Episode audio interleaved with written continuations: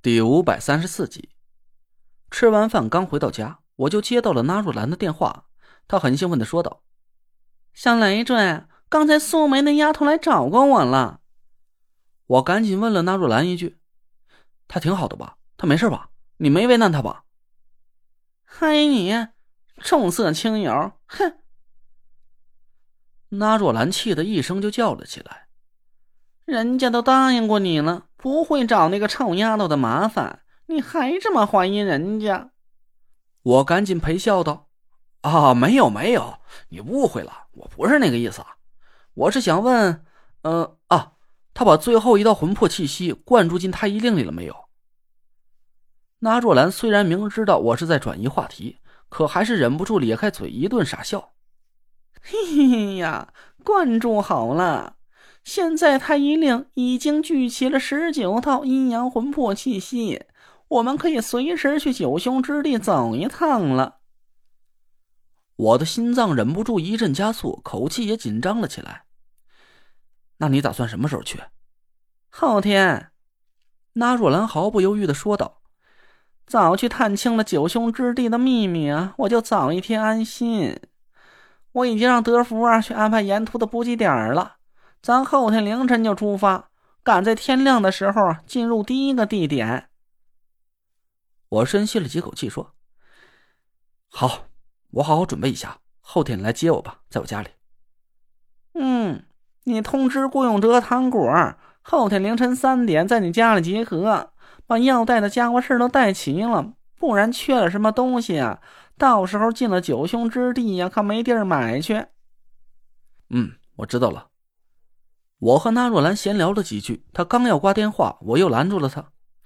师兄，这有件事儿，关于德福的身份。嘿，你不是都已经知道了吗？德福就是楚寒楼的人。纳若兰截住了我的话头，说：“你要是不放心呢，就来我家一趟，咱当面把这些事儿说清楚喽，省得你老是疑神疑鬼的。”我一下子就明白了纳若兰的意思。我们的通话可能会被楚寒楼暗中监听，他不想在电话里提及可能会泄露德福身份的话题。行，那就明天一早吧，我去你家里，咱把事儿都掰扯明白了。我配合纳若兰演戏，他毕竟是楚寒楼的徒弟，我不想在九雄之地里被他们下黑手暗算。切，瞧您那小心眼的模样。纳若兰讥讽了我一句，挂了电话。我一边做着纸扎小人一边忍不住越加紧张了起来。马上就要进入九凶之地了，而且我还要面对唐果儿和楚寒楼这一明一暗两个埋在身边、随时都会爆炸的炸弹。我抬眼看了看田慧文，她还在认真的画着符，好像对即将发生的危险根本就不在意似的。我苦笑了一声，摇了摇头，继续低头做着纸扎小人我要赶在进入九凶之地前多做几个纸扎小人通过上次的实验呢，我得出一个结论：我做出的纸扎阵法可以维持半个月左右的行动力，这比苏梅告诉我的时间呢要长了一个多星期。我预计我们会在九凶之地里停留三个月左右，也就是说，我至少要做出六套纸扎阵法，这才能维持到我们走出九凶之地。我不敢把希望全部寄托在就地取材制作阵法上，且不说在九凶之地里随时会遇到危险。我能不能来得及制作纸扎小人了？九凶之地根本就没人进去过，里边到底会不会有我需要的材料，我都不敢保证。所以我决定多做几套纸扎小人，每隔十五天激活一套，用它们暗中保护我和田慧文的安全。一夜无话，第二天一早，德福开着车来到我家，接上我和田慧文。二少爷，二少奶奶，咱走吧。我有点尴尬。对他讪笑了一声，德叔，我，你不用对我这么客气。嘿，德福的脸上表情有点琢磨不定，朝我咧了咧嘴。德福就是大少爷家的一个下人，对二少爷和二少奶奶客气点是应当应分的。不过，嘿，您那警察朋友还真有点本事，竟然还查到了我的真实身份。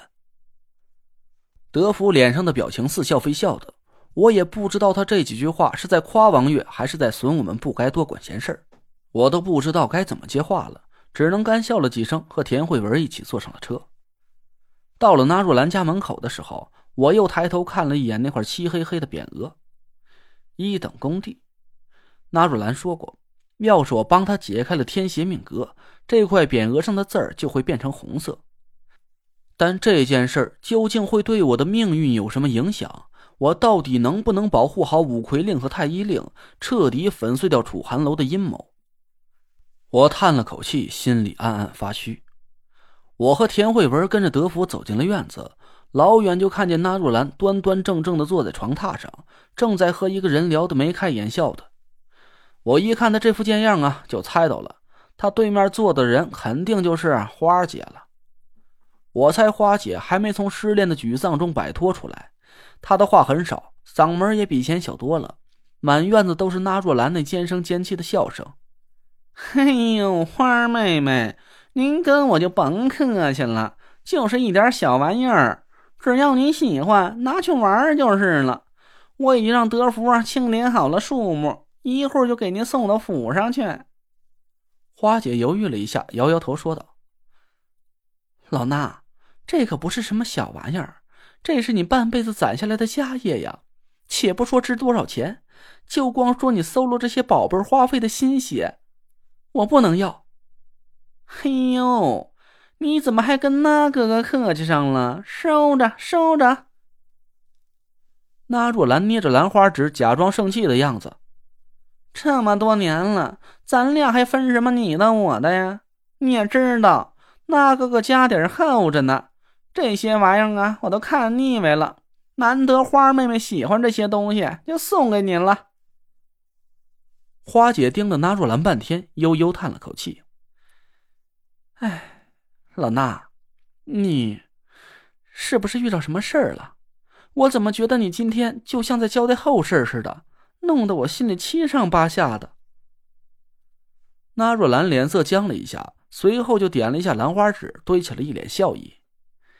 哎呀，没有，哪有什么事儿啊？花妹妹呀，你别想太多了，人家就是啊，就是出去散散心。几个月就回来了，不许瞎想啊！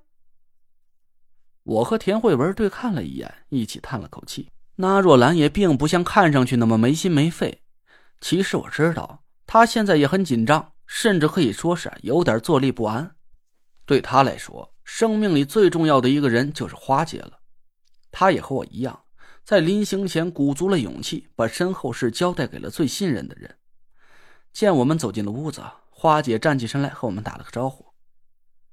陈先生，田小姐，我和田慧文赶紧对她行礼。我笑了笑，花姐，我可不敢当您这么客气的称呼，就叫我累赘就行了。咱早晚不都得是一家人吗？嘿，你个猴崽子，还敢拿你那哥哥和花姐找乐子呀？该打！花姐尴尬的看了看那若兰，那若兰捂着嘴贱笑起来。眼神里流露出一丝无比眷恋的蜜意柔情。